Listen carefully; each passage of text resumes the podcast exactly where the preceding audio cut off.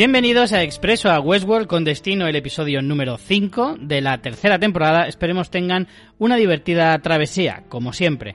Eh, yo soy Richie Fintano, maquinista de este tren que va por las vías de la locura y para ello pues tengo aquí a mi querida y amiga Listo. compañera María Santonja, ayudante de tracción. ¿Cómo estás, María?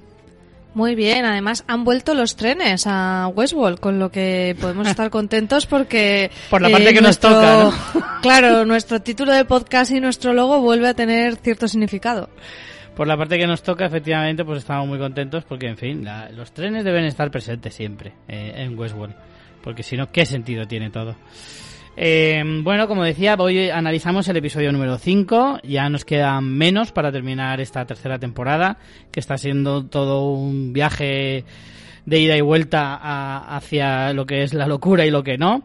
Y, y bueno, hoy eh, analizamos el episodio eh, titulado Genre, o Genre, no sé cómo se dice en inglés esto. ¿Cómo se dice en inglés esto, María? ¿Genre? ¿Genre? No lo sé. Genre, genre, Genre. no sé. No sé.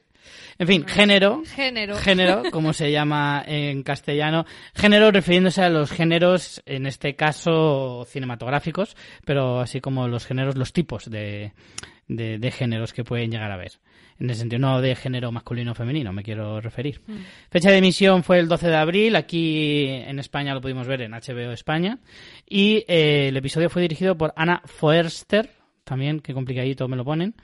Eh, Directora de mm, episodios de Outlander, que yo no la he visto, pero me han dicho que es la directora de La boda de Outlander, sea lo que sea que signifique eso, porque al- no ver la serie no sé lo que es. Es muy loco lo de Outlander, porque aquí hago un pequeño paréntesis, porque la gente que ha visto Outlander, que no es mucha, quiero decir, o sea, hay poca gente que, la, que realmente la haya visto, pero la gente que ve Outlander Los fans son muy fans. van muy a Yo la tope. quiero ver. ¿eh? Van muy Quiero a verla, tope. ¿eh? Yo creo que es una serie que sé que me gustaría, pero nunca me he puesto con ella, porque además como ya llevan varias temporadas, lo típico que dices, jolín, Sí, qué pereza. ahora engancharme, claro. pero yo creo que me encantaría Outlander. Pues esta señora dirigió La boda de Outlander, para los que veáis Outlander.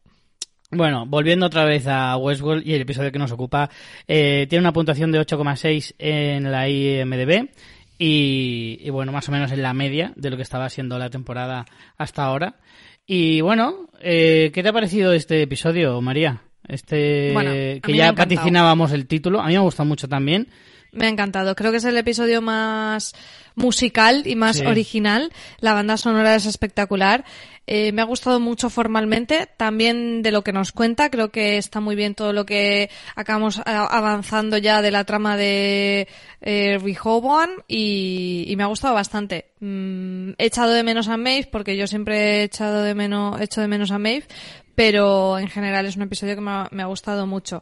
Eh, también me hubiera gustado que quizá Caleb se dé más lo, lo decíamos en el episodio anterior, ¿no? Creo que ya es el momento de que le pregunte cosas a Dolores y le plante cara.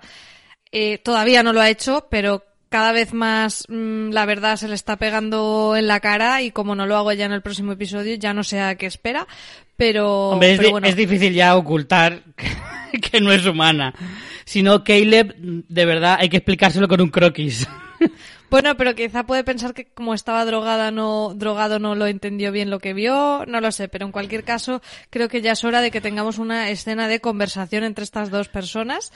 Eh, pero eso en general es un episodio que he disfrutado muchísimo con, con la premisa un poco loca, graciosa de- del tema de la droga de género, que la propia droga se llama también género, como el episodio. Esos filtros que, por los que, eh, Caleb ve la realidad con esta droga y, y eso con una banda sonora brutal que a mí me ha encantado. Yo me imagino al pobre Caleb en un cuarto, ya cuando ya se le ha pasado la droga, cogiendo la chaqueta de Dolores, pasando el dedito por el agujerito de las balas, diciendo, ¿qué querrá decir esto? en plan, es un poquito... Te falta un poco de... un par de primaveras, ¿eh, Caleb? Porque si no lo pillas todavía... Pero en fin. Sí, sí. A mí me ha gustado mucho este episodio, pero también me he dado cuenta, fíjate que vamos por un episodio 5, en el que definitivamente eh, la serie en esta temporada ha abandonado los parques y eso en, Sí. en cierto modo a mí me entristece. O sea, sí que es cierto que A ver, la serie está ah, siendo tan dinámica y tiene un ritmo tan vertiginoso que pasan. Sí, que no te da tiempo a pensarlo. Que, es como, no te has parado a pensar que no salen los parques. Efectivamente, me he dado cuenta así como muy de repente de decir, hostia, pero si apenas vemos los parques. Y he caído justo eh, viendo este episodio. Y mm. no sé, eh, en cierto modo, me gusta lo que me está contando la, la temporada y la historia y me gusta por dónde está yendo, pero por otro lado echo bastante de menos eso. Ir descubriendo cosas en los parques, saber qué otros parques existen, eh, incluso alguna trama por ahí estaría bien. Pero vamos, que mm. empiezo a pensar que si la serie sigue por estos derroteros, veo poco posible volver de nuevo a los parques eh, con cierto sentido, lo cual quiere decir que igual nos quedamos hasta con las ganas de saber cuáles son los otros parques, lo cual no me gustaría en absoluto. Hmm. Eh, pero bueno, en cualquier caso, eh, este episodio me ha recordado un poco a esos, a, esos episodios de, de, de, sitcom en el que se ponen temáticos. ¿Eh? Hmm. que se vuelven ahí un poco locos y quieren hacer un episodio así un poco más libre y hacer cosas raras. Y con esto de los géneros que por momentos ha rozado un poco la comedia, ¿eh? porque era un poco loco en mitad de un tiroteo, el otro ahí flipándolo en colores, literalmente, con músicas por todas partes, y, y, y la otra mirándole en plan, ay madre mía, este hombre, ay madre mía, este hombre me trae por el camino de la amargura. Sí, pero yo creo que está en su justa medida y también a mí me gusta porque es una serie como demasiado intensa, ¿no? Que tengan esos pequeños momentos de comedia, eh, me parece que, que está muy guay. Como decíamos, el título viene de esta droga, viene de esos, ese género, se refiere, como decías tú, Richie, al principio, a los géneros cinematográficos, y además he leído en una entrevista que Christopher Nolan decía que está inspirado, que te va a parecer muy loco, pero muy gracioso, en Charlie, la fábrica de chocolate, eh, novela de Roald Dahl que ha tenido varias adaptaciones cinematográficas, en la que hay unos chicles que eh, se comen y es como si fuera un menú completo y vas notando en plan, ay, estos son los entrantes, esto es el mm. primer plato, esto es el postre. Entonces, con esa idea eh, ha hecho lo de la droga de que vaya pasando por los distintos estadios que me ha, me ha, encantado, o sea, me parece ya lo más loco de las referencias, el mix Westworld, Charlie la fábrica de chocolate, los Umpalumpas y Willy Wonka. Si yo un día me encuentro una lámpara del genio de Aladdin y me concede tres deseos, uno de ellos va a ser pasar una noche de Navidad en la casa de los Nolan. De verdad te lo digo. Porque es que... Pensaba que una iba a ser eh, pillar todas las referencias de bueno, eso ya... cosas y pelis. Para eso hacemos este maravilloso podcast. No me hace falta un deseo de la lámpara, María. Eh, no, pero desde luego, o sea, es que me alucina. Eh, cómo se... Eh, esa creatividad y esa manera de, de ir cogiendo pequeñas eh, pildoritas de las cosas con las que ellos han criado me parece maravilloso, vamos. Yo más que en una cena querría estar en esa sala de guionistas por ver ese proceso, ¿no? Decir, primero entiendo que harán como la historia que quieren contar, luego todas las trampas y guiños que van como pistas y, pistas falsas y luego ya eh, las referencias locas. Eh, me parece, me parece espectacular, o sea, me encanta. Eh, vamos si quieres con las cosas que hemos aprendido de este mundo en el episodio o un poco pistas que tenemos. Eh, por un lado, yo creo que ya es casi, podríamos decir casi seguro de que va a haber un anfitrión más, ese que nos falta, ese recuento de las perlas que, que, hablamos en el episodio anterior, porque hay un momento en el que uno de los subordinados de Serac eh, le da como un parte de la situación y le explica que ha habido conexiones desde dispositivos encriptados desde cuatro localizaciones. Richie, que tú también estabas ahí con la mosca detrás de la oreja de dónde está cada uno, pues yo creo que esto ya nos da la pista. Nos dicen eh, que ha habido eh, conexiones desde Yakarta, que entendemos que sería Musashi, en Indonesia, desde San Francisco, que sería Charlores, y desde Los Ángeles, que es donde tenemos a Dolores, Colores y, y Bernard. Yo voy a seguir llamándolos así, me da igual lo que me digas. Es muy loco. Y luego hay la cuarta localización. Pero pues así no has dicho muslores. Es verdad, perdón. Muslores. Muslores, muslores. Muslores. Es verdad. Si encima que es el que más mola, muslores. Lo estoy cambiando en el guion y todos. Muslo. Sí, y teníamos un cuarto, una cuarta conexión con el que entendemos que es el último anfitrión que falta. Sí, que está en Berlín, que habría ahí que especular quién será, cómo y por qué. Eh, y yo pienso que como van, cuando el final del episodio están en ese hangar, que van como a coger un jet privado, me da a mí que se irán para Berlín, ¿no? Para poder mostrarnos hmm. ese que falta. No sé si tú te atreves a vaticinar quién puede ser. A ver, estaba aquí puesto en el guion, pero sí que es cierto que me lo, me lo quería apuntar yo como teoría, pero no sé si tú también te la ibas a apuntar. No, no, te la puedes apuntar si quieres. ¿No es tu teoría? ¿No crees que pueda ser él? Eh, no, no lo sé. O sea, sí, me, me parece que bien, pero yo... Eh, Esta es una no teoría... me quedo con esta. Digamos es que una no me quedo con esta. Es una teoría de esas que dices, no creo, no, no tanto porque crea que vaya a pasar, sino porque me gustaría que pasara. ¿Sabes? Bueno, Hay- que vale un poco más eh, la, la parte más de emocional que racional. Yo apostaría que fuera William. Sí que me, me gustaría mucho que fuera William. Un anfitrión, o sea, una Dolores dentro de William. Ulia- una Willores, en todo caso. Ah, o sea, ¿tú crees que sea William, pero que le han metido... A Dolores. A Dolores. Sí, sí, sí. No, yo es que Uh, esa idea... Willores. Yo creo que esa idea, vamos a ver, vamos a ver, vamos a ver. Es que hay una línea trazada que ha, que ha hecho Westworld muy clara y que va a ser muy difícil de eh, cruzar. Expli- explico lo que quiero decir. En el momento en que la serie empiece a jugar con el tema de coger mentes humanas y meterlas en androides, esa línea tiene que estar muy bien marcada, muy bien definida y tiene que estar muy bien explicada por la serie. ¿Por qué digo esto? Porque llevan intentando eso desde los inicios.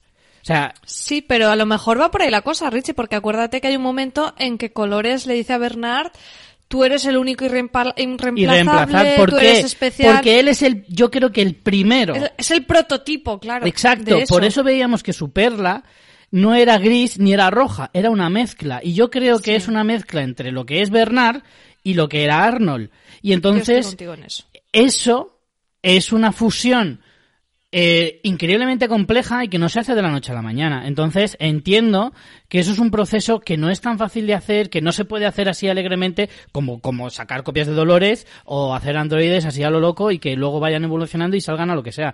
También entendemos que no todos los androides son iguales, o sea, las, las Maeve, las Dolores eh, y todos estos androides que están cobrando Richie, su se me propia acaba de ocurrir una cosa ahora mismo escuchándote. ¿Y si lo que vemos en el mando, que veíamos como ese mm, Bernard que se activa y desactiva, y si en realidad estamos todo el tiempo pensando que es Bernard, pero realmente es como tú dices, Es Arnold. no es el Bernard que vimos en temporadas anteriores, sino que efectivamente es un Arnold mezclado con Bernard. Porque el Bernard que veíamos en temporadas eh, anteriores era, era, era basado en hechos reales, como decías tú. ¿Te acuerdas? Que era como inspirado en la personalidad de alguien, pero no era copiado esa conciencia. A lo mejor ahora sí. A lo mejor no estamos viendo a Bernard. Estamos viendo a un Arnold. Arnold, y Bernard. Y, y Claro, con es el mando cuando le das el mando, claro, cuando le das el mando va cambiando de una personalidad a otra, eso puede ser, sí. Sí, sí, sí, eso podría ser.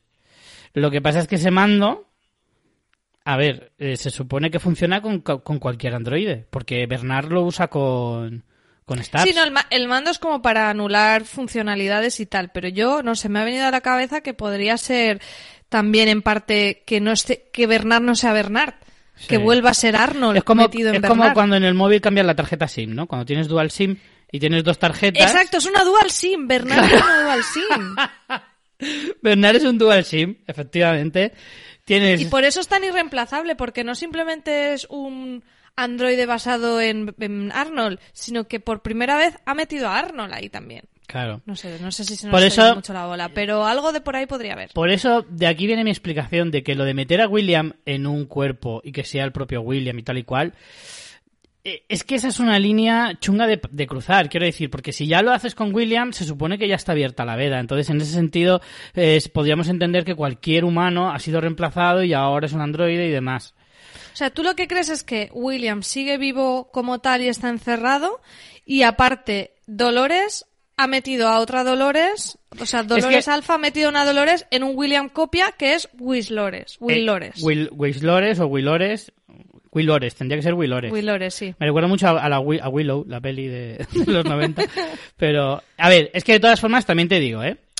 Podría, si existiera la posibilidad de que William fuera un androide con la conciencia del propio William, lo que yo creo es que Dolores, para mm, conseguir, para eh, continuar con su venganza psicológica, lo metería en el psiquiátrico y ahí lo dejaría.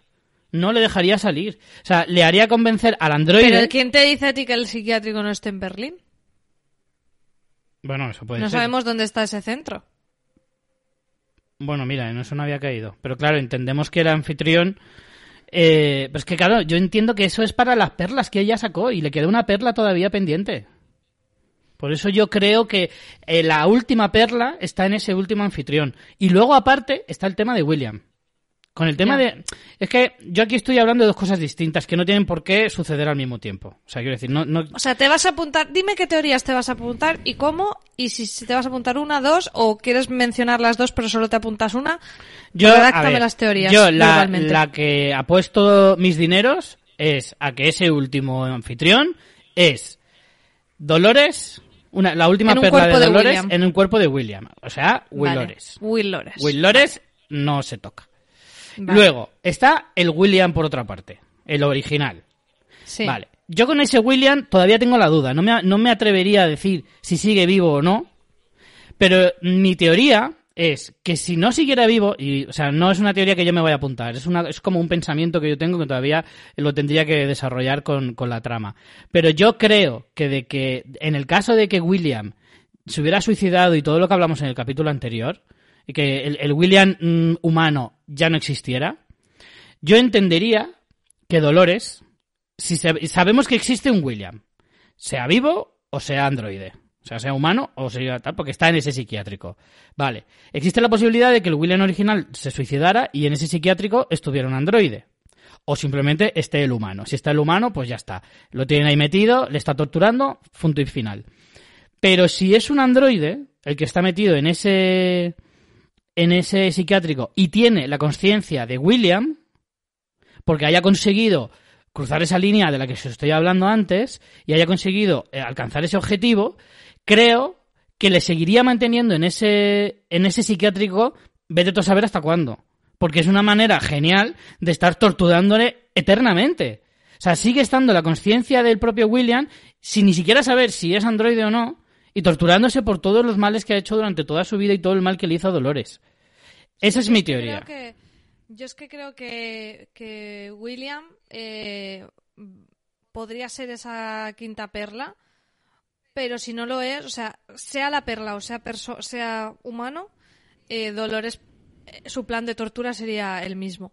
¿Sabes? Sería encerrarlo con, con su personalidad real humana o, o, si es androide encerrarlo y, y eso. Eh, Pero es que si es androide tiene que ser obligatoriamente con la conciencia de William, si no, no tiene ningún sentido. Claro, no, claro, claro, claro. Sí, tendría que ser así. Claro. Bueno, si quieres vamos a pasar a lo siguiente porque si nos enzarzamos con William es un melón muy gordo. Otra de las cositas que hemos visto son esas gafas holográficas que son como un dispositivo de Insight de conexión eh, directa con todos los datos de Rehoboam y bueno, en un momento dado se las llega a poner Liam Dempsey Jr.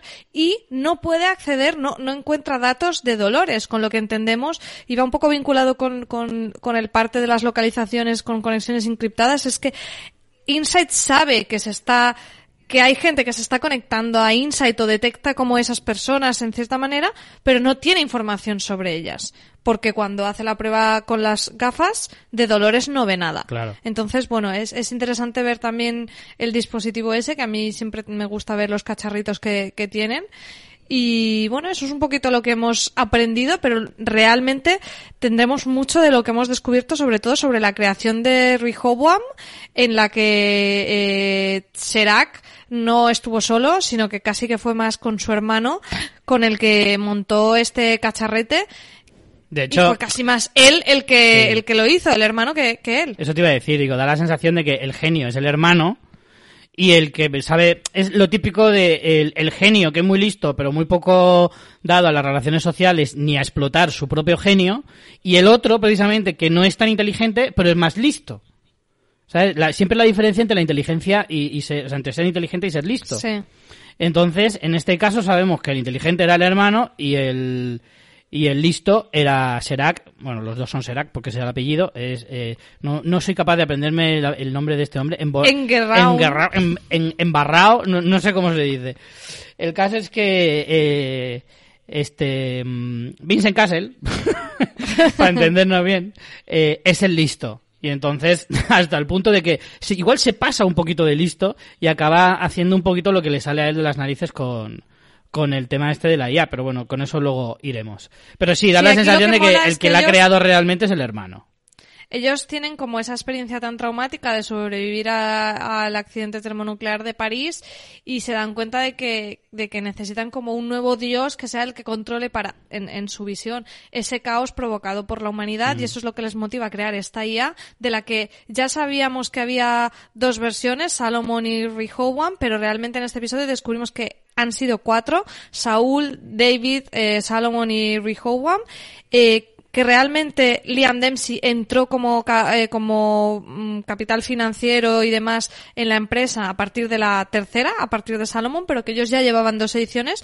Y Nolan también ha dicho en una entrevista que no os volváis locos buscando como el sentido bíblico de los nombres de estos eh, reyes, porque realmente lo que ha hecho es homenajear un libro de ciencia ficción que le encanta, que se llama Todo sobre Zanzíbar de John Brunner de 1968, que en este, en este libro de ciencia ficción hay una inteligencia artificial también que tiene un nombre de un rey asirio que es Salmansar y entonces cogiendo un poco esa esa pauta de poner al nombre de la IA un nombre de un rey eh, antiguo, él hizo eso con, con Rehoboam y bueno, pues cogió en plan la lista de, de todos estos reyes de Israel y, y, tiró para atrás, pero que no nos volvamos locos en plan, claro, porque Salomón fue el que hizo este. No, ya lo ha dicho Jonathan Nolan, de dónde viene el homenaje, que también está curioso. No aceleréis, no aceleréis, que os veo venir, ¿no? Sí, sí, sí, sí. Por eso, pero bueno, es que, es que lo hacen también aposta un poquito, yo creo.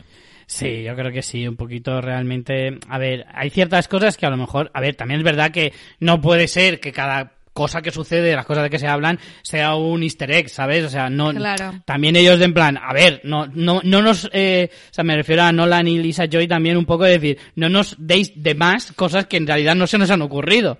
Claro. Que claro, que yo muchas veces pienso, con todas estas teorías locas que se nos ocurren a nosotros, y todas estas relaciones que buscan algunos de, este, porque llevaba el color rojo, porque claro, su mujer se cortó el dedo ese día. No, entonces claro, ellos deben leer esas cosas y fliparlo en colores en plan, hostia, ¿cómo no se nos ha ocurrido eso? Totalmente, totalmente. Pero vamos. Después eh, tenemos un personaje del que hemos hablado un montón, pero que en la serie no lo habíamos visto, sí lo habíamos visto en vídeos promocionales de la serie, que es Liam Dempsey Senior. eh, lo vemos en esos flashbacks. Que está, muy bien cogido el, el, actor, porque tiene toda la pinta, eh, o sea, da el pego total del Es un mendrugo con dinero. Exacto, es el típico ricachón sociocapitalista de yo no muevo un dedo, solo os pongo la pasta, solo quiero, no, no sé ni abrirme el correo de, Hotmail, pero estoy aquí invirtiendo en el mayor invento informático industrial de la historia de la humanidad, pero vamos, no, no sé ni, ni cómo eh, encender la Thermomix. Solo se le hacen un poco los ojitos chiribitas cuando ve ese momento que además visualmente es muy chulo. Todo, es, todo el diseño de arte de esta serie es espectacular. Esas pantallas cuando ve la predicción de la bolsa en 15 minutos antes y ve esas dos líneas que cuadran y ahí, ahí parece ya que captan más su atención. Eso es como, como cuando a los niños le dicen, mira, el triángulo va en el hueco del triángulo. Liam, mira, verás, cuando juntas las dos líneas es que has ganado 100 millones. Ah, vale, vale. La verdad es que eso es muy gracioso. Es, es curioso porque no es la idea de Liam Dempsey que nos habían dado al principio de la temporada. No sé si tú recuerdas, pero en el primer episodio eh, nos contaban como que Liam Dempsey había sido parte crucial en la invención de, de Rehoban y, y, en realidad no. O sea, bueno, es crucial porque puso la pasta, pero no inventó nada. Es que, no, no, ya te digo, no, no sabe ni cómo funciona, ni lo que es, ni siquiera sabe lo que hace realmente. No lo entiende en absoluto. Y al principio, eh, Liam Dempsey Jr. nos lo explicaba como, entre mi padre y un socio inventaron esto, que es lo más grande del mundo y de la historia y no sé qué, no sé cuántos. Y es como, no, no, perdona, puso la pasta encima de la mesa y solo pasó a, a cobrar cheques, porque es que no, no entiende mucho más. Sí, de hecho, yo creo que también con eso jugó Serac y por eso tuvo que mantener, eh, o sea, así consiguió mantenerse en el anonimato, porque el otro también se llevaba el mérito y era la cara visible del negocio y el que parecía que lo había hecho y no lo había hecho. Pero bueno, yo entiendo que a Serac le interesaba, porque como él quería mantenerse como en la parte de detrás de la cortina, a lo del mago de Oz, ¿no? Pues eh, no ya le, ya le iba bien que el otro se pusiera los pegotes, pero sí es muy curioso ver por fin en persona eh, esta, esta personalidad de la que nos han hablado tanto. Sí, porque eso, eso es una cosa, por ejemplo, que se repite mucho eh, en cuanto a lo de los... Eh, ¿Cómo decirte? Como los villanos. O sea, si una cosa se ha aprendido a lo largo de la historia del cine y la televisión es que si quieres ser rico y no de forma eh, legal, lo mejor es que nadie te conozca. ¿Sabes? Y si quieres manejar el mundo y el cotarro, eh, lo mejor es que nadie te conozca. Así que que vaya un tonto y que ponga la cara y que todos los, todos los focos vayan a él. Que yo ya haré mis cosas por detrás. Y en ese sentido, Serac lo, eh, nos lo representa de una forma como muy eh, elegante, ¿no? Sí, sí, sí. Da el perfil totalmente. Eh, bueno, ¿qué más aprendemos de cómo funciona la inteligencia artificial? Ya vemos que efectivamente lo que llaman anomalías y demás son amenazas para el sistema conformadas por personas que es como que se salen un poco de, del patrón del resto porque no, son impredecibles. Hay un momento en que Serac les llama como moscas en el ungüento, el paralelismo con las moscas, de, bueno, pues esa manera de volar así impredecible de las moscas y muy loca. Y, y bueno, la mosca que además es un elemento que aparece bastante en Westworld, eh, me gusta mucho porque porque en, en, la escena que Serac se entrevista con el presidente de Brasil está la mosca por ahí purulando, ¿no? Como dándonos esa idea de lo impredecible.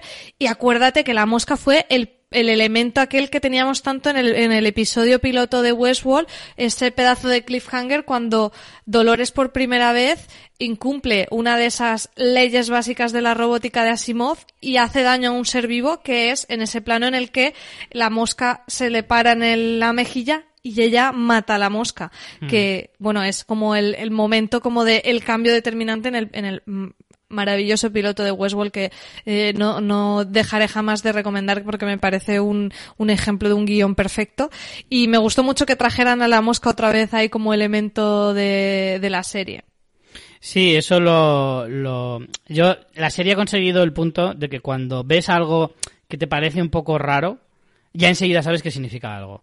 Y efectivamente, ese, ese momento de la conversación entre el presidente de Brasil y Serac, y ves la mosca cojonera dando por saco todo el rato, dices, eso no es gratuito. Evidentemente no, no lo han puesto ahí eh, porque sí, ni para mostrarnos que hace mucho calor en Brasil o que hay muchas moscas. No. Efectivamente tiene que tener alguna relación. Y va un poquito eh, en esa línea que tú decías. Muy curiosa esa conversación que nos. Es como una pequeña pincelada de lo que se supone que es Serac en ese momento, ¿no? Es en plan, es el que controla el mundo entero. En plan, mira, te pongo aquí, te pongo allí, vas a hacer esto, no vas a hacer esto. Me encanta lo de amenazarte cuando, cuando le dice al presidente, me estás amenazando, y dice, no, no te amenazo, simplemente te explico que las cosas funcionan de esta determinada manera. Yo no necesito armas, no necesito nada. Si te quiero hundir, te puedo hundir con un portátil o con lo que sea. A lo mejor ni, ni siquiera necesita portátil. O sea, es la leche. Eh, eh, en ese sentido es el colmo de, de la extorsión eh, llevado a, la máxima, a la máxima potencia.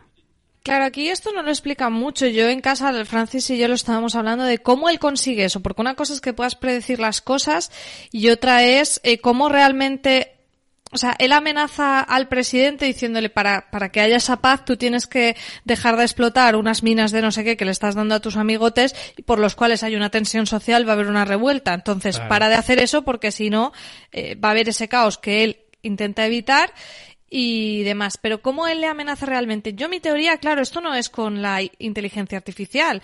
Yo lo que entiendo es que él, como tiene tantísima pasta, como nos han dicho en aquel... En aquel no, pero no, no le hace falta eso le dice que le va a devaluar la moneda y que al devaluarle la moneda le hunde el país y en el momento en que hunda el país le... Claro, Richie, pero ahí es donde voy. ¿Cómo devalúas una moneda? Pues teniendo tú un poder empresarial brutal. O sea, como él maneja tantas empresas y tiene tanto dinero, tiene el poder de decir, pues por ejemplo, imagínate, pues yo ahora saco mi inversión en Brasil y el PIB de Brasil se va a la mierda y entonces, o sea, él, él eh, te quiero decir que esto no, lo hace con la inteligencia artificial, esto lo hace a, golpe de control económico, porque como gracias a, a se ha hecho multimultimillonario, eh, tiene, un, tiene el poder económico de con su inversión o ausencia de inversión controlar absolutamente a cualquier país y ese es el poder con el que controla a este tipo. Es que yo no, es que me parecería como un poco, aunque parezca, o sea, me parecería un poco simple que todo lo hiciera con dinero,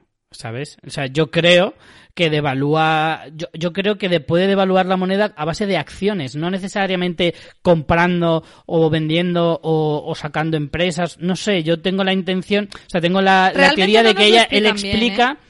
Él viene a decir algo así como yo te puedo devaluar la moneda sin necesidad de mover un dedo, ni siquiera a nivel monetario. O sea, entiendo que Rebohan, como predice, puede, puede adivinar directamente muchas cosas. Es decir, pues yo qué sé, pues en vez de comprar a Brasil, compro aquí o, o muevo algún... Es que no te sé explicar un poco cómo No, pero es que cómo tampoco en la serie lo han, lo han explicado No, mucho. Yo pero- simplemente me lo, me lo pregunté y pensé que eso, que incluso sin, sin la inteligencia artificial en sí, con el poder económico que tiene este tío, lo podría hacer, ¿sabes? Pero, yo bueno. creo que no va por ahí. Yo creo que la serie lo que te intenta explicar es que con Reboham tiene la- el as de la baraja. ¿Sabes? Hombre, sí, eso también. Entonces, en ese sentido, yo lo que entiendo más que es por dinero, porque al final por dinero lo puede hacer cualquiera. Alguien que sea el más rico, eh, se, hace el doble de rico siendo el más rico, pues como por cualquier cosa, ¿vale? No, no, no tienes que entender el hombre más rico del mundo como lo es hoy en día Jeff Bezos, que tiene 70.000 millones. No. Estamos hablando de alguien que sea como 100 veces más rico que el más rico del mundo, que a lo mejor tenga una cifra que ni siquiera se puede decir con palabras en castellano, ¿sabes? Entonces, claro, eso lo puede hacer en realidad cualquiera. Pero mm, Serac lo que intenta explicar es algo así como eh, con acciones. O sea, en plan, si yo hago esto, si hago estos movimientos políticos de no sé qué, de no sé cuántos, eh, como Rebohan me va a dar eh, el resultado final, sabré si funciona o no. Yo creo que va más por esa línea. Porque si al final es solo dinero, al final eso lo puede hacer cualquier villano multimillonario en cualquier historia. Sí, bueno, él al final es eso, tiene la predicción de la bolsa y demás, como ya hemos visto. Claro. Pero bueno, eh, independientemente de eso, que tampoco ahondan mucho, lo que sí nos explican es qué hace Serac y qué hacen con estas anomalías, con estas personas que suponen una anomalía. Y es muy curioso porque lo que hace es como editarles la mente, no han eh, detallado muy bien cómo lo hacen, pero en unos centros de reeducación, que ya el nombre es super creepy, porque a mí es que Ya me recuerda a, a- a- a los centros de reeducación del comunismo y, y, bueno, y de, de sistemas totalitarios. Tiene ese nombre como políticamente correcto y súper chungo en realidad.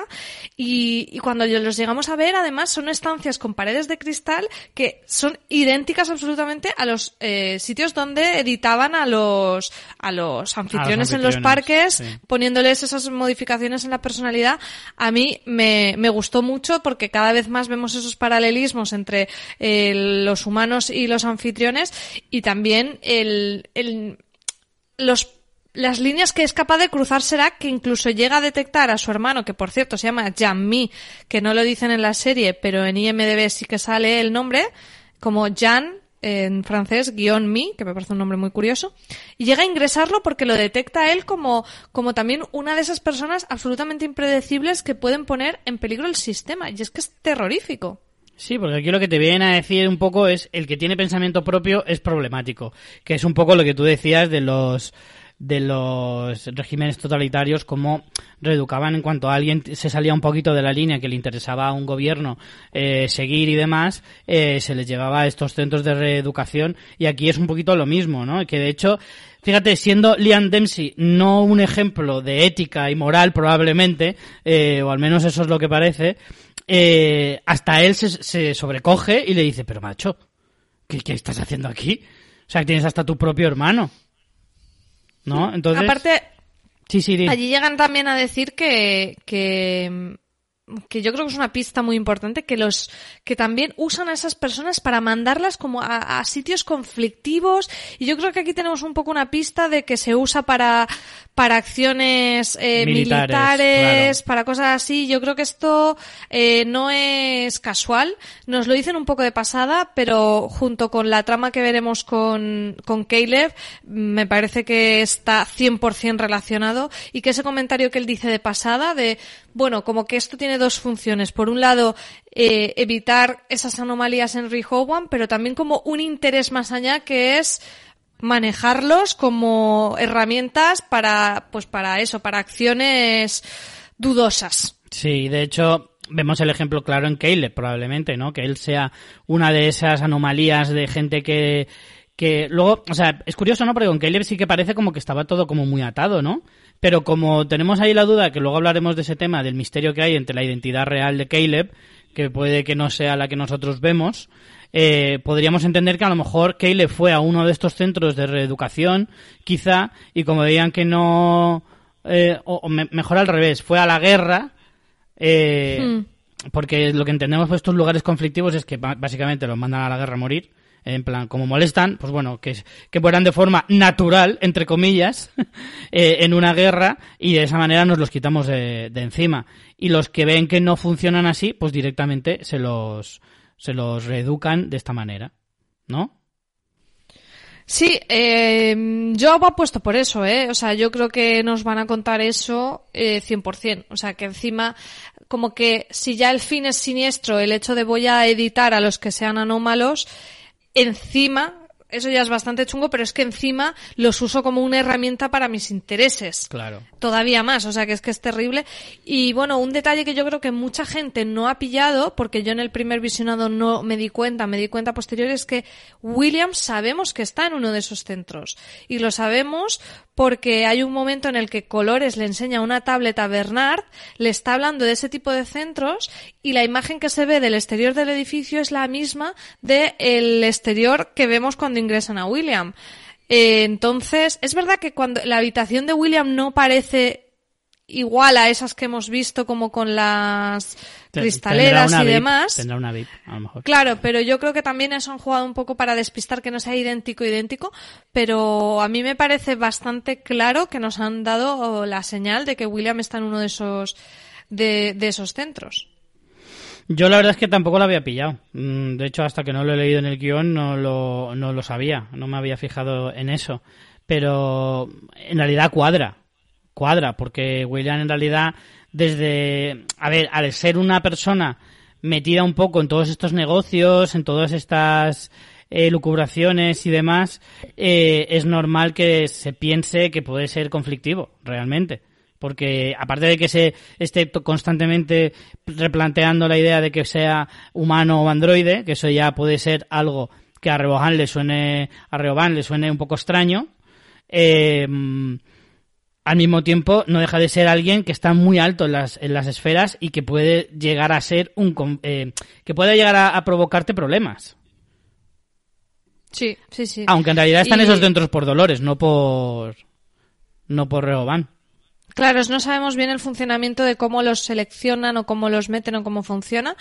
Eh, después hay otro momento también muy importante en que se nos explica cómo funciona Riboham, que es complejo, pero básicamente nos viene a decir, será que sí que hay como unos breves momentos en que casi como si dijéramos cualquier persona tiene ese libre albedrío, ¿no? Como que eh, aunque vayamos todos un poco cegados como por ese patrón, por esa vía del tren, que también es una metáfora que se usa en el episodio, hay como esos momentos de libre albedrío.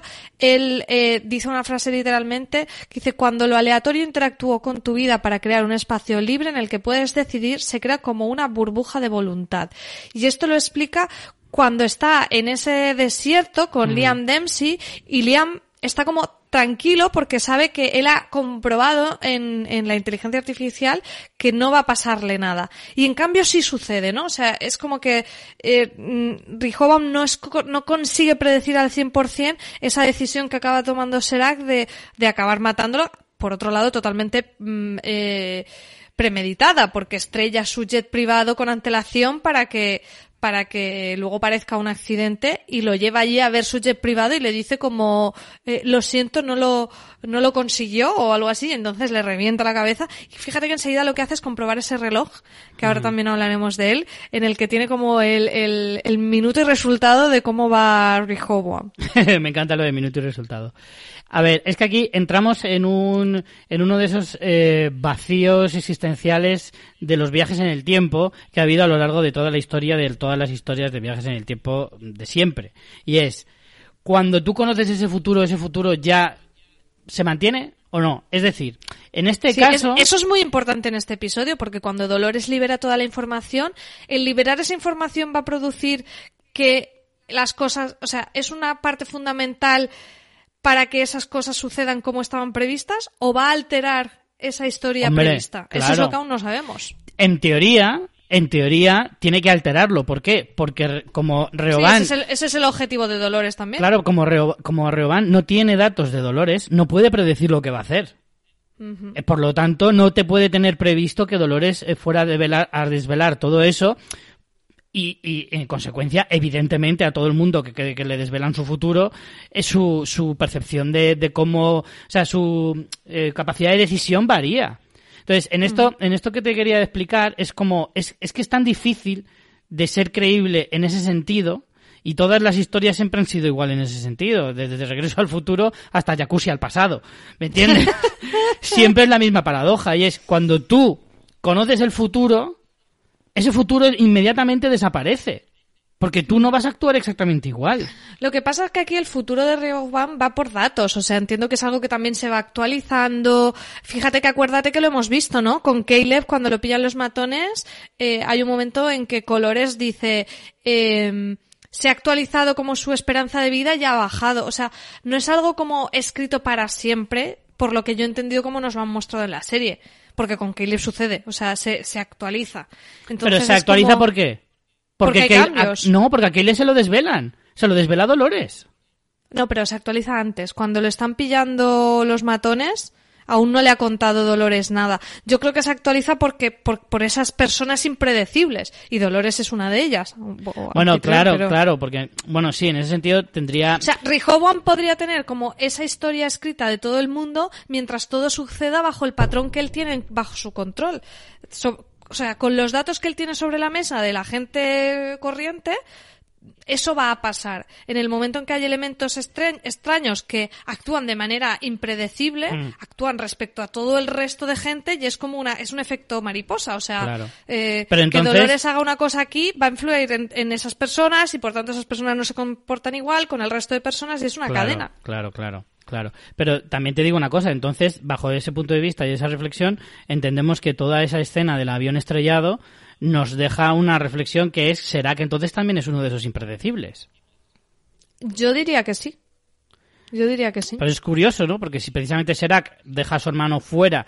Pero claro, digamos que no lo sé, yo esto lo entendería un poco como que será que es comodín en ese sentido, ¿no? Porque es como el que maneja. Es el, es el que reparte las cartas. Claro, eh, ahí está, es el que reparte las cartas, por lo tanto, el que él haga trampas no es como el que lo hiciera Dolores o lo hiciera Caleb o, o cualquiera. Sí, además fíjate en una cosa y es que eh, no es solo una cuestión de predicción, sino que lo que nos explican es que Insight, ya no solo con Rehoboam, es su fuente de información, pero Insight utiliza eso para luego estructurar el mundo. Y que luego esa persona que consideran, por ejemplo, que pudiera ser potencialmente peligrosa, pues vamos a hacer que la tengamos en un, en un trabajo en el que esté controlado, vamos a hacer que no se case, vamos a, entonces no solo es la información que tiene, sino que con eso eh, controlan la manera en que se relaciona la gente, controlan el nivel de estudios, controlan el nivel laboral y al final es como una profecía autocumplida. Como tienen información de esa gente, la, la acotan a, a, esos ámbitos donde ellos consideran que las tienen bajo control. Es un, es un poco un círculo, pero bueno, no sé, a mí me, me está gustando mucho, me está gustando mucho esa, ese punto de análisis de la serie y es verdad que probablemente tenga vacíos legales como dices tú, pero, pero bueno, aún así es bastante interesante y luego hay una parte en la que se explica también visualmente, ¿no? Cómo funciona con ese eclipse, que es lo que hemos estado viendo, que es como cuando se superpone, eh, compara Rehoboam con un eclipse, porque es cuando se superpone el sol y la luna, y es esa imagen que hemos estado viendo de ese círculo blanco, que lo hemos visto tanto en, en la forma gráfica de, de la inteligencia artificial, como en los títulos de crédito, la presencia de ese, de ese eclipse, y me parece que es una representación visual muy curiosa, ¿no? De, de cómo se superpone la predicción con la realidad, el mundo espejo, si es que realmente esa predicción tiene una forma de mundo espejo, pero si no, como puros datos, cómo se pone uno sobre otro.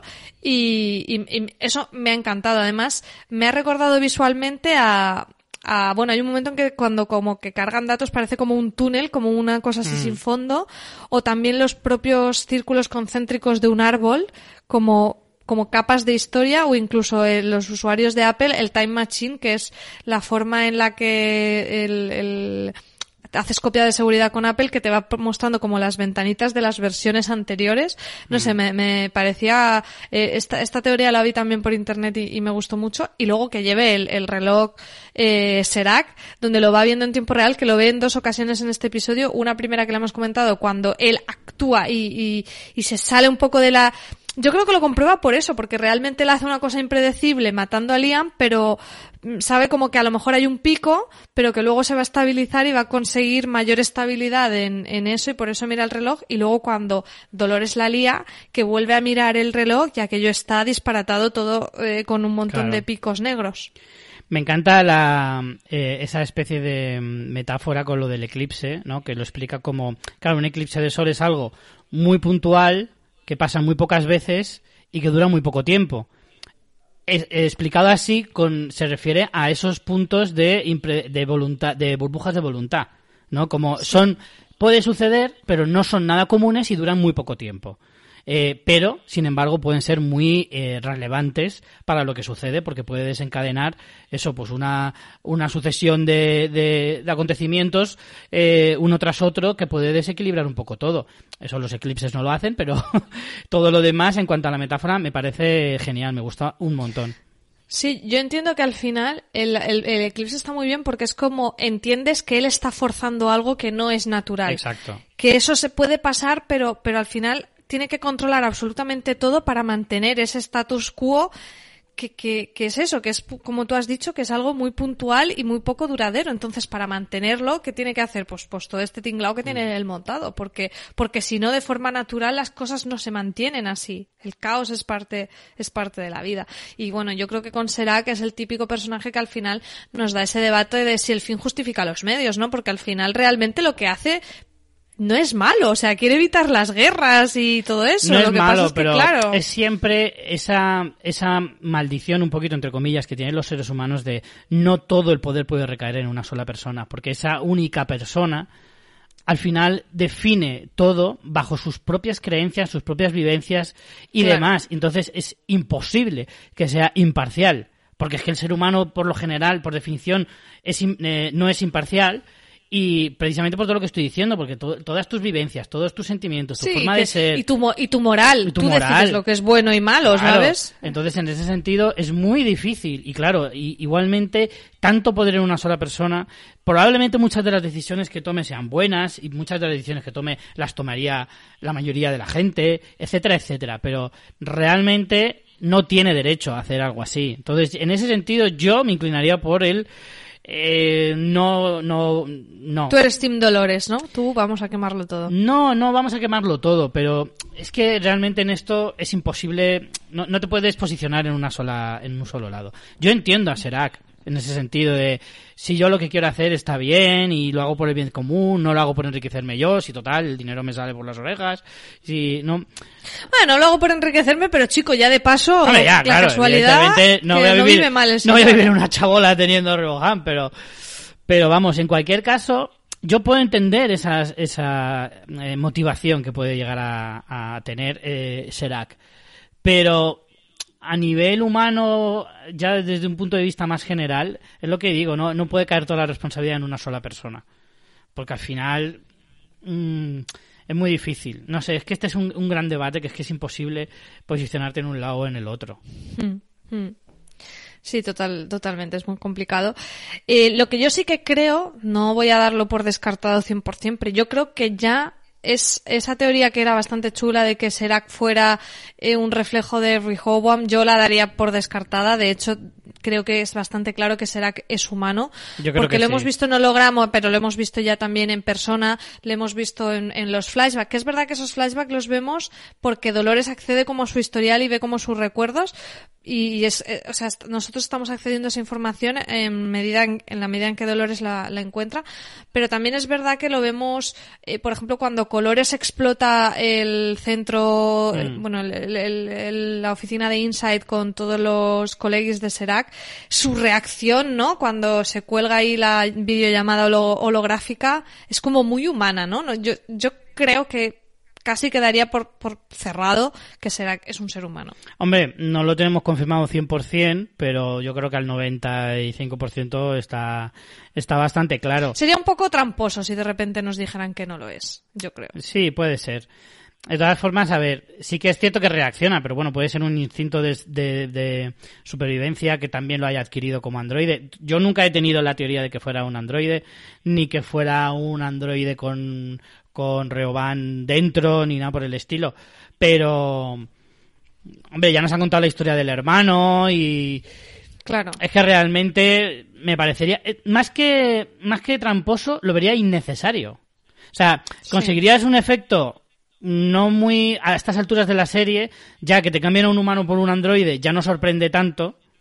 ¿Sabes? Y yo creo que la serie, cuando se marca un triple de este calibre, lo suele hacer con todo el convencimiento. Este sería un poco a medias.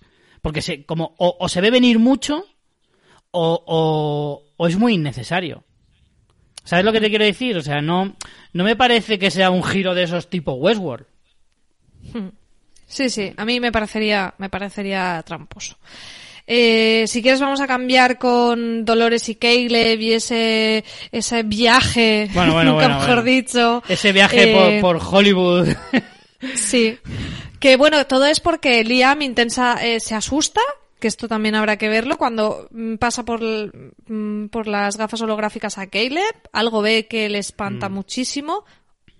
Inciso, tengo que comentar que me encanta que Liam Dempsey Jr. lleve una camiseta que ponga basic, no solo porque sea una camiseta básica, sino porque él es muy básico también. Y, y a partir de ahí intenta huir y le inyecta esta, esta droga, este género que eh, Nolan también en la entrevista que comentaba antes explica que es una droga digital, no es químico, o sea, realmente como ellos tienen este cacharrete puesto en el, eh, que creo que se llama, no sé qué límbico, el, el sistema este límbico que tienen en el Paladar, paladar, sí. lo que se inyecta realmente es tipo un chip, o sea, lo que se inventa es un, es una droga vía software, no es químico lo que, lo que le inyectan. Se le ha autodescargado un, Exacto, un o sea, software, ¿no? Una, una es app. un software. una app. Y, y pasa por todos esos estadios que si quieres los repasamos Eh. porque me he dedicado a buscar cada una de las canciones que me encanta. O sea, yo sé Hombre, que esto la verdad es... es que sería maravilloso tener una Que droga existiera. o un o un chip o un lo que sea que le ponga banda sonora a tu vida por lo general, ¿sabes?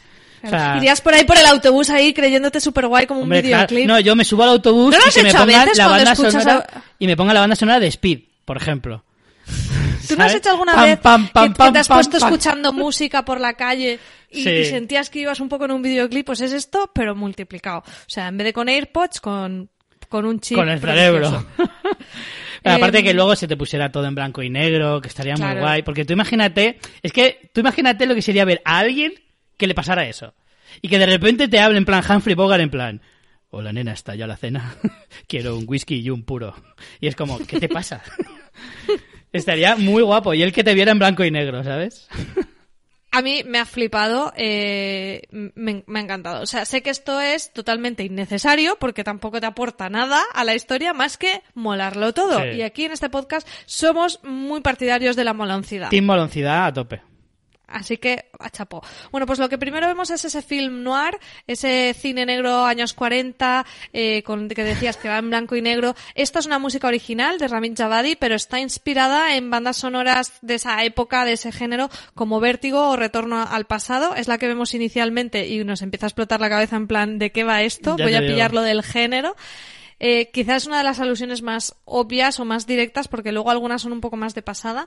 Luego pasamos a ese momento de frenesí, de, de esa espectacular carrera de coches y persecución en la que tenemos, por supuesto, la cabalgata de las Valquirias de Wagner, que nos remite, aparte del podcast del camarote de los Mars, de nuestros queridos amigos que la usan de sintonía, a la famosísima escena del ataque de los helicópteros de Apocalipsis Now, que yo creo que es una que incluso la gente que no haya visto la película creo que es un referente clarísimo Que a todo el mundo le viene en la cabeza y está muy guay usado en esta escena de coches.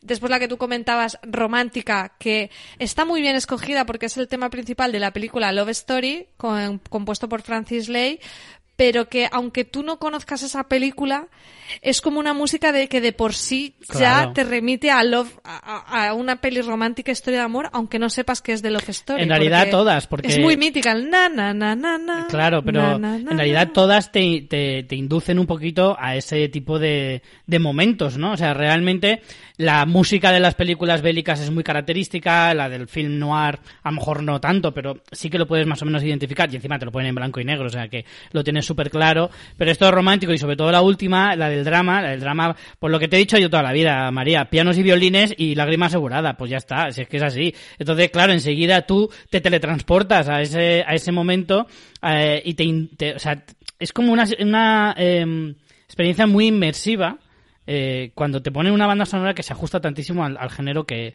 que, estás viendo. Entonces, en este sentido está muy guay porque todo lo que hacen en estas escenas es hacer como pequeñas píldoras de todo eso. Está muy guay. Y esta última de, de drama, ¿qué tema tenía? Bueno, no es un drama como, como de piano que decías tú, que esa lo tenemos más en la parte tétrica final. Esta es el, el tema de, es, drama como película de drama, no, no dramática, como si mm. dijéramos. Que es el tema de Night Clubbing de Iggy Pop que aparece en Trainspotting, eh, la peli del 96, eh, y además justo la usan cuando ellos suben al tren, que además me parece como muy, muy chulo. Es un momento muy simbólico el hecho de que ellos eh, suban al tren y sea el momento en el que revelan los datos, porque em, en, en, realidad es una metáfora, ¿no? De, hecho, la dicen explícitamente, creo que es Colores que lo dice, dice, les criaron en un tren y les vamos a enseñar las vías. De ese punto de que todo el mundo va como mm, sobre unos carriles, sobre algo que, que, te va llevando y se, te va a llevar sí o sí por el mismo camino. Entonces me pareció brutal que lo hicieran en ese momento, con ese temazo, y de repente es cuando revelan toda esa información tan trágica a todos lo, a, toda la humanidad, y cuando bajan del tren están en otro mundo, están en ese mundo que ha provocado ese mm, Riboham Leaks eh, que han hecho y, y, y, es un poco también eh, la similitud con el tren de Westworld, ¿no? Que subían los visitantes a Westworld y cuando bajaban del tren estaban en otro mundo. Entonces, me, encantó. O sea, me encantó la, la, el, uso de, este tema y de, y de ese espacio para, para hacer esa revelación. Y luego, justo cuando salen en la estación del tren y están como en esa nueva realidad, suena que me parece brutal el, el cover, esa versión que ha hecho Ramin Javadi de Space Oddity de David Bowie, que es que me parece, bueno, yo si me quedo con una es con, con este momento donde está ya ese caos desatado, con esta letra famosísima que, que habla pues de ese astronauta que está a punto de estrellarse y ve la belleza de, de la Tierra y me parece que es un tema perfecto que esto realmente sería la realidad. Es un momento un poco de lucidez que tiene Caleb porque Jiggles, que no lo hemos hablado, que Ash y Jiggles por fin los hemos vuelto a ver en este episodio. Eh, eh, se lo llega a decir, le dice, it's the reality, dude. Le, le dice que, es, que en este momento como que él tiene un momento ahí de lucidez. Sí, porque le dice, le dice anteriormente, dice, mira, va puesto de género. Se, le nota. Y le, dice, vas a ver una maratón de películas, ¿no? Sí, es como una maratón de películas y dice, ten cuidado con el último. Que dice que es como el más terrible, que luego efectivamente es el de terror, entre comillas, pero entre medias tiene el de la realidad. Hmm. Y, y claro, él se piensa que ese es el chungo y le dice, no, no, Claro, porque la realidad es más chunga aún de lo que él podía haber imaginado. Además, el tema de, Bowie mola mucho porque justo todo esto se intercala, ese, ese, ese caos desatado, un poco como con cámara lenta, con la gente, eh, claro, viendo cuestionada toda su realidad, como la famosa frase de Dolores, y en paralelo vemos que justo Serac está en su, eh, está en su jet privado viajando, que va muy en paralelo a, bueno, viendo cómo se desata el caos en esa, en esa infografía de, de Rehoboam, que va muy en paralelo a la letra de Space Oddity, ¿no? De, de Grand Control to Major Tom, o sea, en plan, eh, se va todo a la mierda y yo estoy aquí, no puedo hacer nada para pararlo. Me parece muy guay que justo hayan cogido que será que esté en un avión utilizando eh, esta, esta banda sonora que está brutal. Y el último, el de terror, también un mítico que, como pasa con la de Love Story, es un tema que aunque tú no conozcas la película y el tema, te va a remitir al terror, que es el tema principal del Resplandor, eh, compuesto por Wendy Carroll y Rachel Elkin. Que, que bueno, a su vez es un, una adaptación del canto litúrgico del Tía Sirae y es ese momento en el que van a la playa, eh, hay Peña ahí mirando al infinito cuestionándose su vida y, es en el momento en que Ash, ya absolutamente harta de todo, eh, dispara y mata a Dempsey Jr. Sí. La verdad es que toda la, eh, la construcción de todos estos pequeños periodos que pasa Caleb están súper bien eh, enlazados unos con otros, los intercalan con más tramas de, la, del capítulo y la verdad es que todo encaja a la perfección. Es que eso es una de las cosas que más merece la pena eh, analizar y pararte un momento cuando ves el episodio por una segunda vez.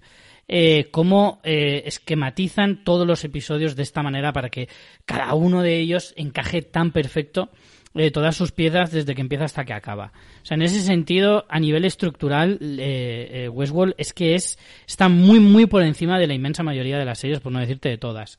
Y, y, es que es digno de admirar, porque es que es lo que te digo, o sea, cómo va enlazando una cosa con otra, cómo lo puede llegar al punto de hasta la propia música te, te va dando señales y pistas de lo que está sucediendo, o sea, es que es eh, impresionante, absolutamente impresionante. A mí es que este capítulo realmente sí que me ha gustado muchísimo, eh, precisamente por lo que te digo, o sea, porque es que lo vas analizando pieza por pieza y es que es increíble. En ese momento en el que Dempsey está muriendo, eh, como que le acusa a Caleb de haber hecho algo terrible, mm. eh, Caleb no entiende nada, empieza a ver como unos flashes de su pasado muy rápidos, pero que bueno, que si vamos pausando vemos un hombre con una chaqueta marrón, que de hecho si lo buscamos en IMDB el actor es Enrico Colantoni y aparece el nombre del personaje como Whitman, así que si tiene nombre entendemos que vamos a saber más de él. Ese mismo hombre luego aparece como encapuchado y maniatado. Vuelve a aparecer la muerte de Francis, este compañero de Caleb. Caleb también aparece con gafas así y mani como en una camilla y con una ropa de blanco histérico. Yo, aquí es donde yo me apunto la teoría, Caleb ha estado en un centro de educación de Serac y lo han editado 100%. Seguro, en esa, la verdad es que estoy muy a tope con esa teoría. Apúntatela tú, que, que, que la has dicho y demás, pero vamos, eh, es evidente que Caleb, eh, el Caleb de ahora no es el mismo que, el de antaño, que ahora se, como que se va a, va a tener un despertar y va como a, recuperar todo lo que tendría en su momento, de una manera u otra, eh, lo acabará recuperando. Es posible que incluso Dolores lo conozca, ese pasado. Esa es, esa es la duda de si Dolores lo que le muestra, porque le muestra como el futuro en esa tablet en, mm. su encuentro aquel en el muelle, pero no le muestra el pasado. Hombre, si conoce, si conoce la historia de la heladería con su madre, ¿cómo no va a conocer el resto? Mm. Aquí hay varias cosas. Una está, hay muchos puntos aquí para especular. Una está, o sea, yo creo que todos estamos de acuerdo de que Caleb no es un narrador fiable, que Caleb no sabe, no sabe quién es. De hecho, en el, el tema final que suena en el episodio es Emerge de Fisher Spooner, que ya digo que es que toda la música en este episodio es, es brutal, que al final es ese título de emerger, ¿no? Como diciéndote, va a emerger ya por fin el, el, el, el Caleb real, va a emerger la identidad pero aquí podemos entender que obviamente su mente no está, está manipulada, pero puede ser o bien que le hayan borrado cosas, y hay mucha gente que apunta que Caleb pudiera matar a Francis, y a mí no me, no me disgusta, porque si te fijas hay un plano que, en el final en que él se mira la mano y tiene sangre, que es sangre de Dempsey, porque ha estado ahí intentando salvarlo, pero me parece como muy simbólico que se mire la mano manchada de sangre. O sea, es como esa frase hecha de las manos manchadas de sangre. Creo que ese plano nos dice que que él está dudando sobre lo que ha hecho y podría ser que él mismo matara a Francis. Pero se me queda un poco cojo porque ¿por qué Dempsey se iba a espantar tanto? O sea, me parece un poco desproporcionado la reacción de Dempsey. Es que no, creo que sea solo eso. Estoy muy, estoy muy convencido de que no es solo eso, evidentemente. Tiene que ser algo que para empezar toque a, a Dempsey realmente, porque Dempsey si, si algo es... Se asusta mucho, como que le, claro, tiene que, tiene que ser algo que le toque a él personalmente o que sea algo muy, muy grave a nivel global. En el sentido de, para que, mira, Dempsey siendo un tipo tan egocéntrico, tan egoísta y tan ensimismado, eh, que él matara a un compañero, a Dempsey se la sudaría, pero tres pueblos. Exactamente. claramente, ¿sabes? En plan, no sé ni quién es este fulano. Que siempre me, siempre me gusta meter la palabra fulano en alguna frase. Eh, pero en cualquier caso, eh, tiene que ser eso, o si le horroriza tantísimo, tiene que ser algo muy a nivel global, en plan, muy, muy grave, que sea un terrorista masivo o una cosa por el estilo, porque si no, no, no tendría mm. mucho sentido. Por lo tanto, sí que, sí que yo mm, apostaría por lo de que él matara a Francis y precisamente por eso él siempre tenga ese pesar. Y a lo mejor lo curioso es que él se sienta mal por la muerte de Francis y no sepa el por qué.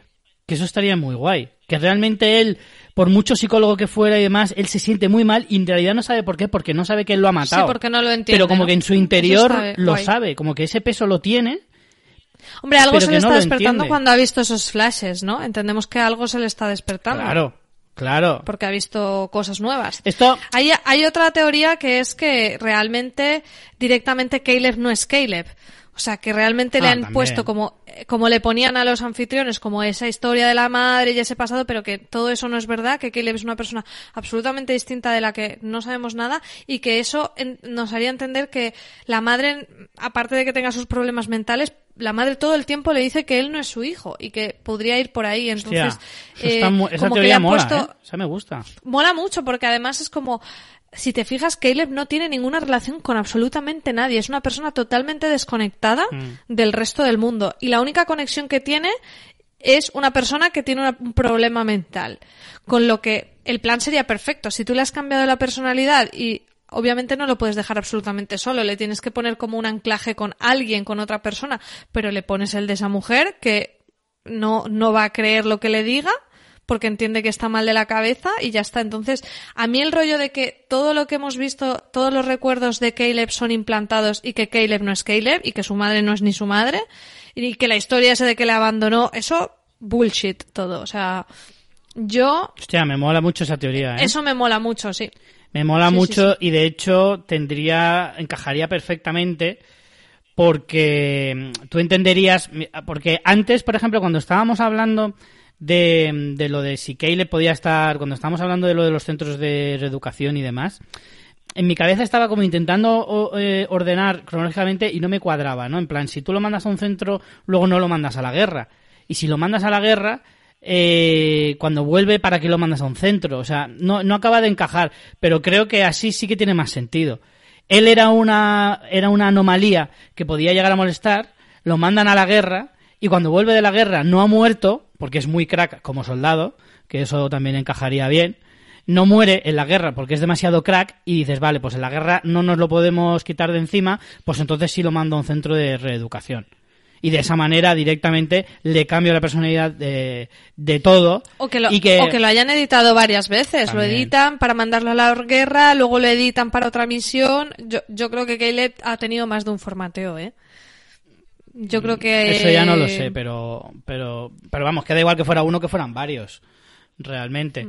El efecto viene a ser el mismo. Pero en este sentido, me gusta mucho esa teoría. Además, es que creo que es la que más cuadraría y la que podría darle un giro al personaje eh, que verdaderamente nos, no- nos impactara. Está muy guay. Pues sí. Está muy guay. Esa es muy chula. Yo compro eso, que ha estado en el centro de reeducación y que además esos recuerdos y esa madre y esa historia y tal mm, es mentira. Pero todo. es que, claro, partiendo de esa base, claro, ahora habría que plantearse qué es lo que sabe Dolores de Caleb. ¿Todo esto lo sabe Es que o no lo sabe? esa es la otra ¿Lo pregunta. sabe y le ¿Dolores está no utilizando para en el momento crucial desvelárselo todo? Porque por eso, por otro motivo, por otro por otro lado, estaba yo pensando que qué maravilloso va a ser ese episodio, que yo creo que será el siguiente, en el 6, en el que descubramos, eh, o sea, en el que Dolores le revele a Caleb quién es, porque nosotros ya lo sabemos, pero simplemente por ver la reacción de Caleb merece mucho la pena. Y no sé si a lo mejor en ese mismo momento tenemos también el, el desenlace de quién es Caleb. Hombre, con todas estas eh, pistas que nos han dado con esa escena con Dempsey, tampoco se puede alargar mucho. Si no es en este próximo episodio, No, tiene que, ser al siguiente. quedan muchos episodios, o sea, Claro. tampoco... Entonces, si ocurre en la misma escena en la que mm, Dolores le devela quién es y al mismo tiempo quién es él, va a ser, vamos, un escenón de, de narices. Yo lo estoy deseando eh, que, que llegue esto. Y bueno, y por último nos queda Bernard, que sigue por ahí. Me da mucha pereza Bernard, no sé si a ti te pasa. Es que yo creo que Bernard eh, ahora mismo está siendo más como un utensilio para darle dinamismo a, las, a algunas tramas. Bueno, eso, eso lo sabe hasta Bernard, que Sí. Bernard lo dice en plan, se ha iniciado el plan de Dolores y sé que formo parte de él, lo que no sé es cómo. Ah, pues eso confirma una de mis teorías que dije en el primer episodio. Realmente, lo estuve pensando, pero digo, no sé si esto lo confirma definitivamente o no, pero yo puse que Dolores va a emplear a Bernard para un fin que él todavía no sabe. Pues yo te la daría como Yo buena. creo que ya podría valer perfectamente, ¿eh? O sea, es que eso lo ha llegado a verbalizar Claro, el lo ha dicho él mismo, pero sí que es cierto que, claro, pasamos ya de la mitad de la temporada y de Bernard todavía no hemos visto nada, solo va de un sitio a otro, pero no sabemos cuál es su plan, no sabemos qué está haciendo, lo único que hace es ir de un lado a otro, siempre va gente tres pasos por delante de él. Mm, Bernard, ¿qué coño haces? Pero yo creo que es que se están Sí. guardando lo, lo gordo de Bernard, que tendrá mucho que ver con lo que hablamos al principio de Arnold, tendrá que mucho que ver todo el desenlace de que, que, que, entrama eh, los secretos de Bernard, eh, yo creo que se lo están guardando para el final de temporada. Pero sí que es cierto que a hmm. lo largo de todos estos episodios Bernard realmente no está haciendo nada. No. Yo aquí hay dos temas que creo que se apuntan dentro de la trama de Bernard. Una es cómo Ashley Stubbs está bien y llega en el momento justo. Para mí que este es el otro topo que tenía Serac, que lo han hmm. curado ahí, porque llega justo en el momento que llegan los, la rubia, la rubia, asiática y tal. Y llega como muy oportunamente. Aparte, ¿quién, quién sí, o no nos cuentan quién son los otros topos y eso lo dan como por no es importante, o si no, de, gente de la serie quién, quién si no iba a serlo. O sea, se tendrían que sacar a otra persona un poco de la manga porque no hay nadie relacionado con los parques ahora mismo que pegue que sea otro de otro infiltrado, a no ser que sea Bernard, pero no, sé, esa magnífica recuperación de Ashley en el momento oportuno me da que pensar que Ashley Stubbs fuera ese infiltrado de Serac y por tanto quien sacó a Maeve de Westworld eh, me, me encaja y, y, luego hay una conversación en la que Bernard habla con colores de, pues, de la existencia y le dice algo así como vivir la vida de otra persona te cambia.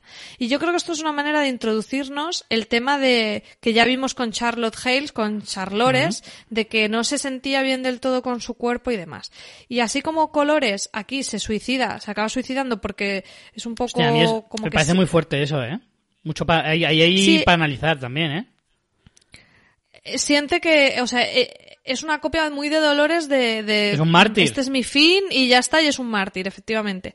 Pero en cambio, con Charlores hemos visto dudas. Y yo creo que esta frase de Bernard de vivir la, la vida de otra persona te cambia es una manera de anticiparnos algo que puede pasar en la serie y es que alguna Dolores, alguna copia de Dolores se salga de lo que Dolores mm. tenía previsto y que este jueguecito del libre albedrío le juegue justo en su contra a Dolores porque una de las suyas mm. le, le la y obviamente yo apostaría por Charlores porque es la que más importancia se le da en la serie y además nos han apuntado que está ahí pues eso con los sentimientos con el hijo y demás eso ya lo comentamos la, el episodio anterior de que probablemente el jugártela tanto a a tener gente, o sea, a tener copias de ti, pero claro, si precisamente Dolores es una excepción de los androides como una mente pensante eh, por encima de todas las demás, si haces una copia de ti misma, te arriesgas a que esas mentes también piensen por sí mismas.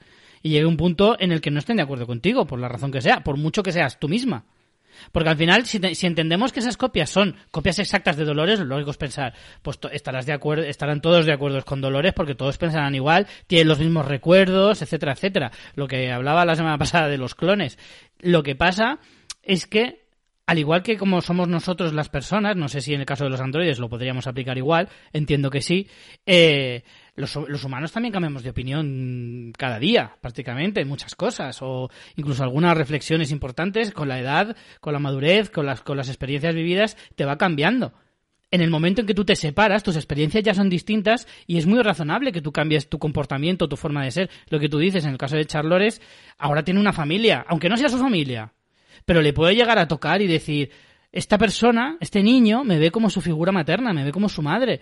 Eso, de alguna manera, te tiene que a ti afectar de, en algún sentido emocional. Por lo tanto, es lógico que ella empiece a cambiar su, su percepción de la, de la realidad y que ella no sea tan pareja a la de Dolores.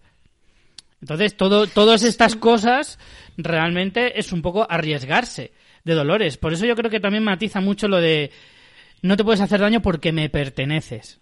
Y también me parece muy importante que si, claro, si Charlores, digamos que se está distanciando lo suficiente como para llegar a pensar por sí misma, Colores a lo mejor está tan cerca de Dolores, es, está, es tan fanático de la idea de Dolores que es capaz de, de martirizarse, o sea, de convertirse en un mártir.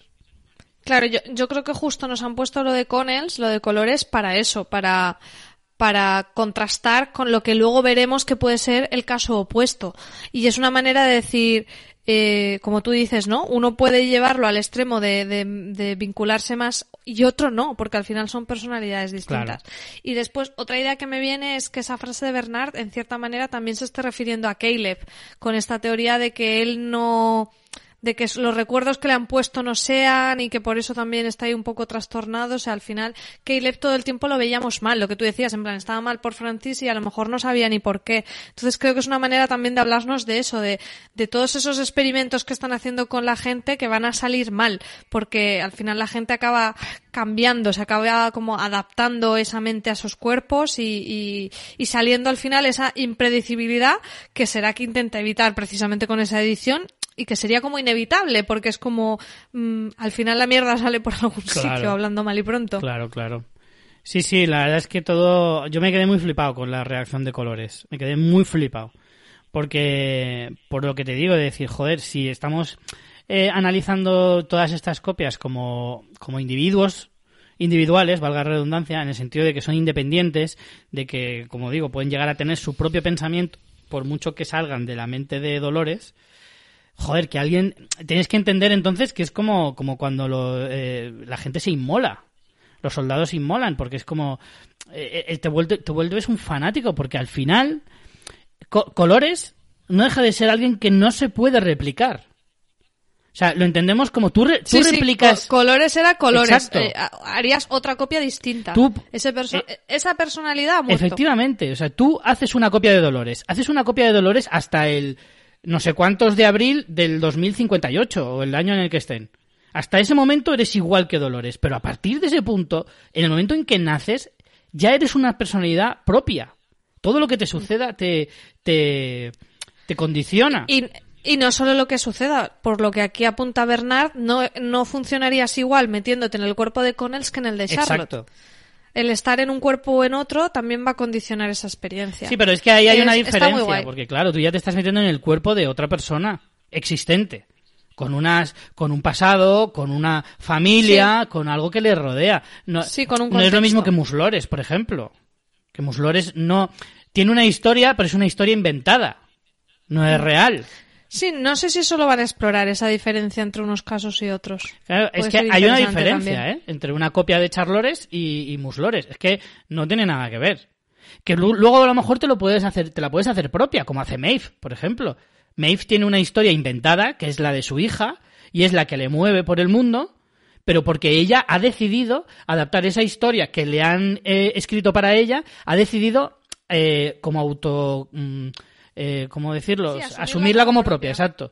Y ha decidido que esa es su hija. Da igual que no sea verdad. Ella ha decidido que esa es su hija. Por lo tanto, esa es su historia. No sabemos si Muslores a lo mejor ha decidido ser un samurái del siglo XII. y a lo mejor, pues oye, quiere seguir por esa línea. O a lo mejor ha decidido que no. Desde este punto estoy en blanco y a partir de ahora, pues eh, creo mi propia historia. A ver cómo me viene. Claro.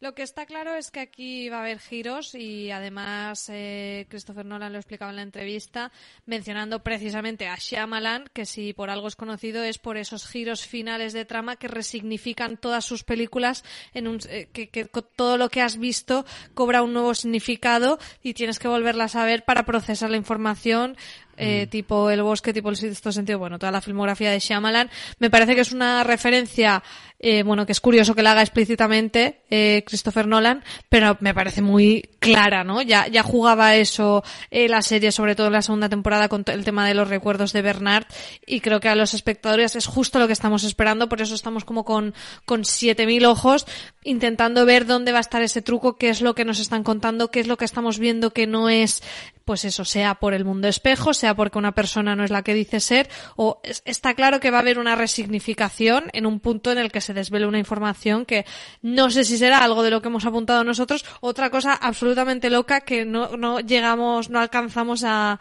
a vislumbrar a día de hoy con la información que tenemos, ni los más ávidos internautas de Reddit. La verdad es que todo puede pasar, eh, realmente. Puede ser algo que hayamos pensado o puede...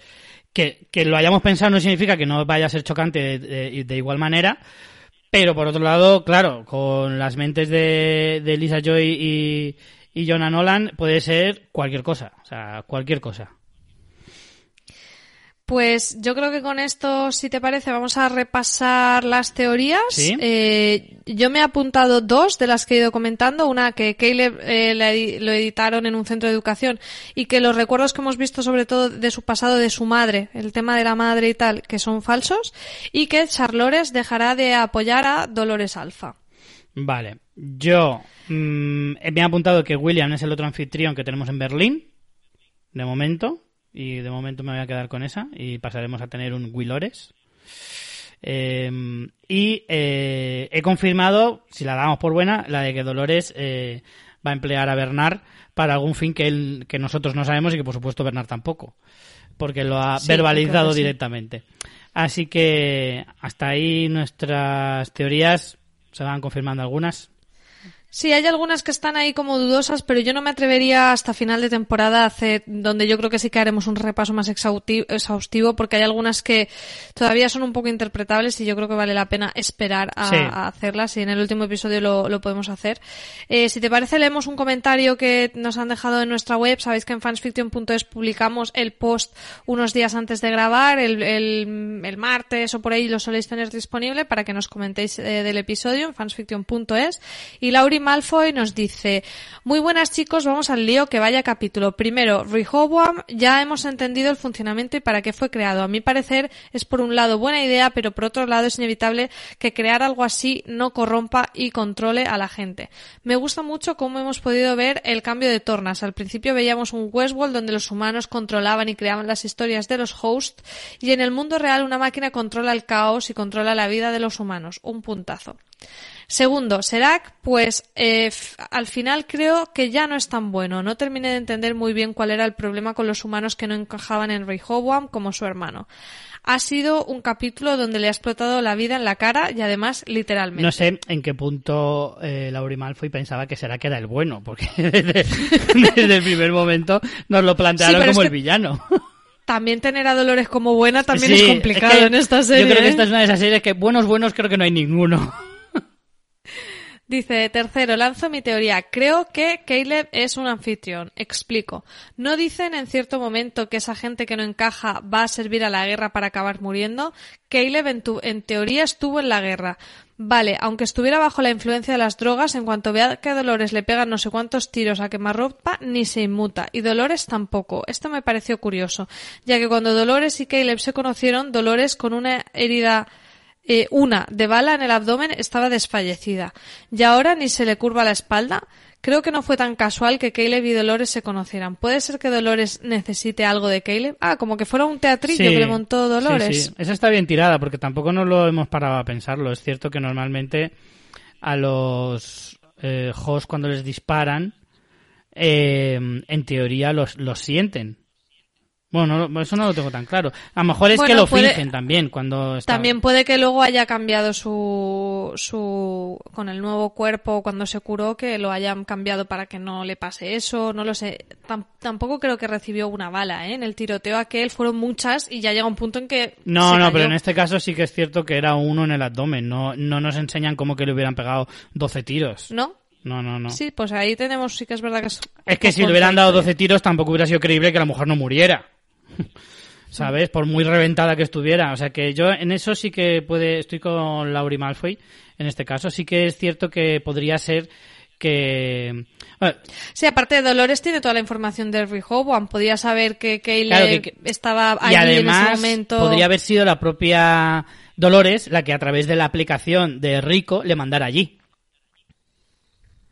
Podría ser. Sí, O sea sí, que sí. no- Ahí hay una teoría buena. Sí, sí, está curioso. guay, me gusta, me gusta esa teoría, sí. Dice, además parece que Caleb no termina de tener recuerdos claros y su madre dice lo mismo que decía el hijo de Charlotte. Tú no eres mi hijo. ¿Alzheimer o realidad? Por último, cuando Liam se pone las gafas y le dice, ¿crees que lo matamos nosotros? Y al final del capítulo le dice, fuiste tú. En fin, chicos, voy por el tercer visionado en cuanto, soy, en cuanto os oiga, que al final siempre me aclaráis bastante. Un besazo. Yo lo de que Caleb sea un anfitrión, eso no lo veo tanto. Lo veo más lo que hablábamos de eso, de lo del... el- el- el- Que han le han reprogramado, le han reeditado, lo que sea. Eh, pero de que sea un host lo veo más complicado, porque ya ahí nos, nos movemos en tierras también un poco complicadas. ¿Quién lo ha mandado? ¿Quién lo ha sacado de- del parque? ¿O quién lo ha creado? ¿Lo ha hecho Reboham? Entonces, ¿qué Dolores porque le sigue? No sé. Mm, Creo que es más tirando a lo de humano y, y demás. Pero bueno, todo es posible, ¿eh? Que a lo mejor... Es que también te digo que si, si este... Eh, Liam Dempsey en las gafas ha visto algo de, de este, de Caleb, es porque es humano. Porque si fuera un androide no vería nada, en teoría. O solo pasa con Dolores eso. Yo entiendo que pasa con los androides en general, porque cuando habla de los accesos, habla de accesos encriptados, no, no le, sabes, como que hay varios y es, Mm. y son los hosts. Pero la teoría de que mm, eh, fingía en el disparo y que le atrajo Dolores eh, sí que me mola. Porque sí que es cierto que si no te parece todo como un poco un poco por la cara, ¿no? De que al final acaben estando juntos tan así. Eh, es como muy aleatorio para ser Dolores que lo tiene todo tan medido. Es muy aleatorio y le sale como demasiado bien, ¿no? Pero Sí. es verdad que cuando ella se interesa por él, le pide información a Colores. Es como que no sabe de él. Le- hay una escena en la que Dolores le pide información, ¿eh? Mm. Acordaos. Que le busca el nombre y es cuando va a salvarlo. No lo sé, no lo sé, pero bueno, ahí está, ahí está anotada Pero no, la, mal- la no es teoría mala de teoría, Lauri. no es mala teoría. Eh, pues nada, con esto nos despedimos ya. Eh, nos hemos pasado bastante ya estamos, tiempo, ¿eh? ya estamos consiguiendo lo de que el podcast dure más que Eh, la sí, serie. sí, sí. Que ya- era, era raro que no, que estábamos bastante moderados en esta temporada, pero algún día tenía que llegar. Exacto. Pues nada, señores, para no alargarlo más, nos despedimos, nos vemos la semana que viene con el episodio número 6 y nada, hasta entonces, María Santonja. Hasta la semana que viene. Nos despedimos con la frase del episodio, como siempre, eh, me la voy a apuntar yo. Prefiero vivir en el caos que en un mundo controlado por ti. Caleb.